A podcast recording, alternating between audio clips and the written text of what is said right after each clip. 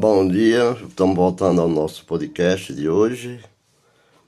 Meu nome é Valdecir Fidelis e eu queria falar hoje sobre o que tem que está rolando aí pela internet sobre as eleições de 30 de outubro. Essa campanha tremenda que o povo está falando com fake news, com não sabe da verdade da história, porque só não enxerga quem é bolsonarista, porque alguns pastores querem tanto a derrota de Lula e a vitória de Bolsonaro. Vamos ouvir o que diz o senhor João Calixto, conhecedor do assunto. Ele vai nos informar no momento agora. Ouça o que ele tem para dizer. Ou hipotética perseguição a pastores e padres, e nem por ameaça comunista eles são inteligentes, bem informados, sabem que nada disso existe. É, até porque eles conhecem Lula muito mais do que, que você pensa. Os principais líderes e os que têm maior quantidade de pessoas sob suas influências, como Silas Malafaia, é, Manuel Ferreira, Wellington Bezerra e outros influentes pastores, é, líderes das Assembleias de Deus, que é a maior denominação pentecostal, mas também líderes como Edir Macedo, R.R. Soares e muitos outros neopentecostais sabem que essas é, que nada dessas ameaças procedem. Mas eles precisam fomentá-las ante aos seus milhões de seguidores, não raramente até ameaçando e fazendo terror psicológico. Todos esses que aqui citei, além de tantos outros, não contam aos seus crentes, aos crentes de suas igrejas, é, que não sabem. Mas eu conto aqui que eles não só apoiaram Lula em seus dois governos e também nas eleições de Dilma, mas também pediram voto, fizeram campanha, como o pastor deputado Marcos Feliciano, por exemplo. É... Por que, que eles omitem a verdade para as demais pessoas, só a sua, sua liderança, que eles sabem o que está fazendo. Por que esse ataque tão grande contra a perseguição que o Lula pode fechar as igrejas? Nunca houve qualquer cogitação ou insinuação sobre comunismo, satanismo, etc.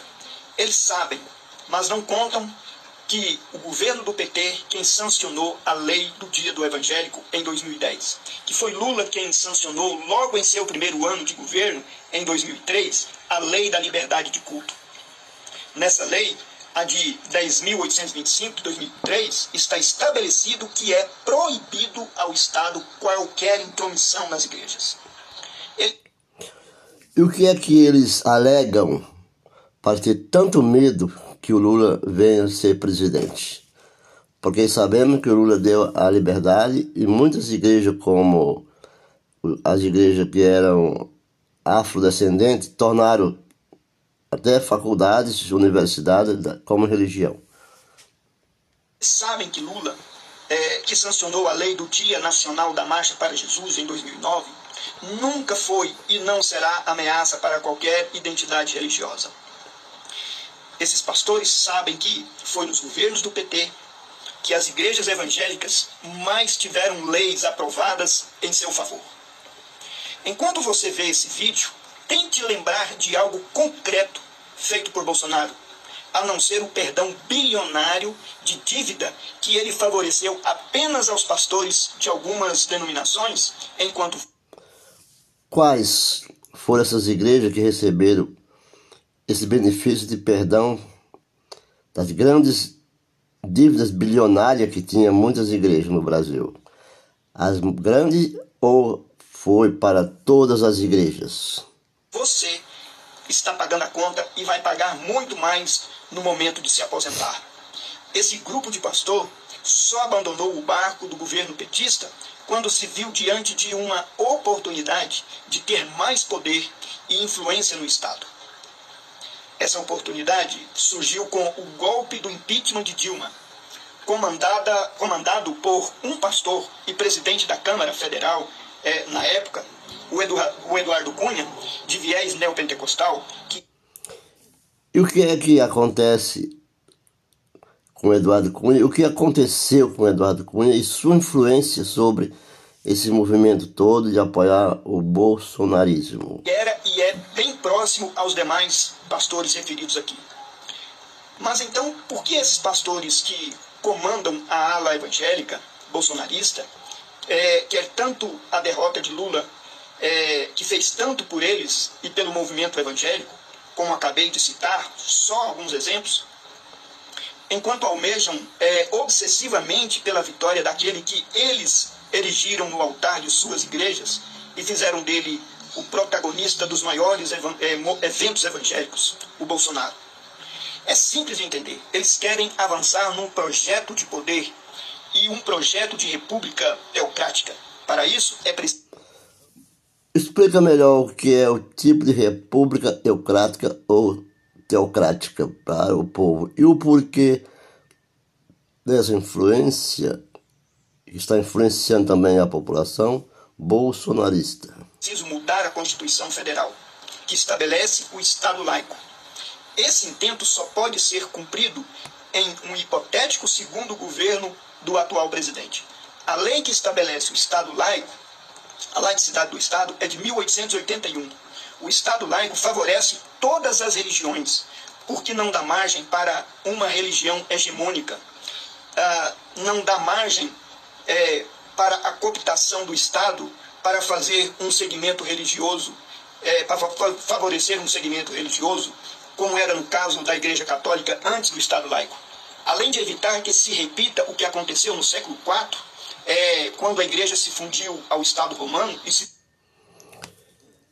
então, nesse período do século IV, do, dos tempos né, do primitivo, praticamente, porque que alguns pastores querem tanto a derrota de Lula e a vitória do Bolsonaro, sabendo que de tudo isso do qual o Lula pôde fazer pelas igrejas evangélicas, copta, neopentecostal e muitas mais outras igrejas no Brasil. Submergiu nas trevas do fundamentalismo e da heresia, com todas aquelas consequências que nós sabemos. A própria igreja evangélica usufruiu dessa lei por mais de 100 anos. É, desde as chegadas dos primeiros protestantes no Brasil, em 1557, é, vindos da França, fugindo das perseguições religiosas, até a promulgação do Estado laico, em 1881, os protestantes foram muito perseguidos no Brasil.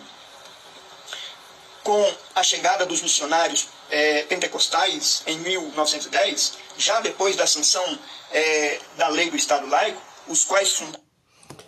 Em 1910 chegaram ao Brasil praticamente os missionários que deram continuidade no Brasil da Igreja evangélica, que é uma das maiores, as Assembleias de Deus. É verdade?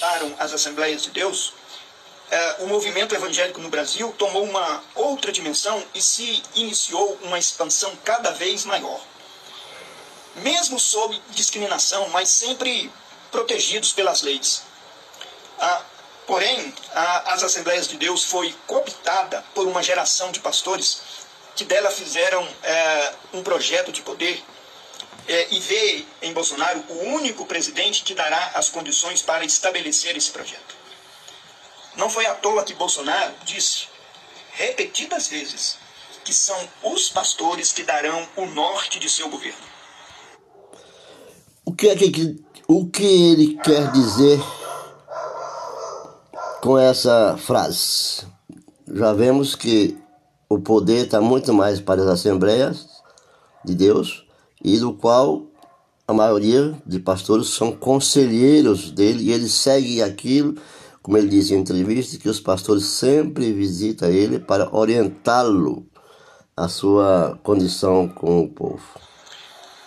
Portanto, a retórica de esquerda comunista, corrupção, Lula ladrão, são apenas pretextos para iludir os milhões de fiéis e seguidores que seduzidos por esse discurso, se ocupam em é, disseminar exaustivas vezes as fake news e as calúnias. Para se ter ideia, a bancada evangélica usufruiu muito bem do orçamento secreto. E quem comandou com a cumplicidade de Bolsonaro, o gabinete paralelo do MEC, um dos esquemas de corrupção mais absurdos, não foram pastores? Até porque eles sabem que Bolsonaro, ao contrário de quem se identifica com o Evangelho, sempre foi uma árvore de frutos venenosos. É, em seus 26 anos de deputado federal, e está mais para um falso profeta, conforme as palavras de Cristo em Mateus capítulo 7, dos versículos 15 a 20. Explica o que diz em Mateus capítulo 15 ao 20, do qual o senhor cita, porque muitos evangélicos não, eles leem, leem a Bíblia, mas não examina, não examina o que está escrito nas escrituras e porque Jesus veio para os humildes. É, e o desafio um desses pastores apresentar um fruto bom na política ou nas declarações sempre ameaçadoras e até em defesa de milícias e autor de chacina do então deputado em quase 30 anos é, de mandato. Eles sabem que Bolsonaro, autor, junto com Arthur Lira, do orçamento secreto, além de inúmeros casos de corrupção, aparelhamento das instituições, chefe de família que se tornou milionária fazendo esquemas de rachadinha, rachadinhas que é peculato, não é exemplo para ninguém. Nem mesmo no discurso de defensor da família. Um homem que se casou três vezes, enquanto as duas ex-mulheres estão vivas, corrompeu esposas e filhos, sendo que um deles não só não foi abortado porque a mãe não quis, é exemplo de defensor de que tipo de família? Então, meu caro, minha cara, tudo se resume num projeto de poder. Aumentar cada vez mais a bancada evangélica, mas com pessoas ligadas às cúpulas e às famílias das lideranças dessas igrejas. Como, como assim que o senhor quer dizer isso? Seu João Calixto, você entende muito bem, a sua visão está bem clara, bem explícita. Eu acho que as pessoas estão estão confundindo muito o, o, o poder sobre o Bolsonaro. E não, talvez muitos não conheçam a história do metalúrgico Lula, que agora é chamado, é humilhado, chamado de nove dedo, de, chamado de ex-presidiário. Por que essa humilhação tanta no, no meio de comunicação como é hoje? E até mesmo dominar o país e torná-lo numa república teocrática. E ainda que seja numa autocracia com Bolsonaro como ditador. Se gostou desse vídeo, dá um like e compartilha. Nos segue aí e muitíssimo obrigado.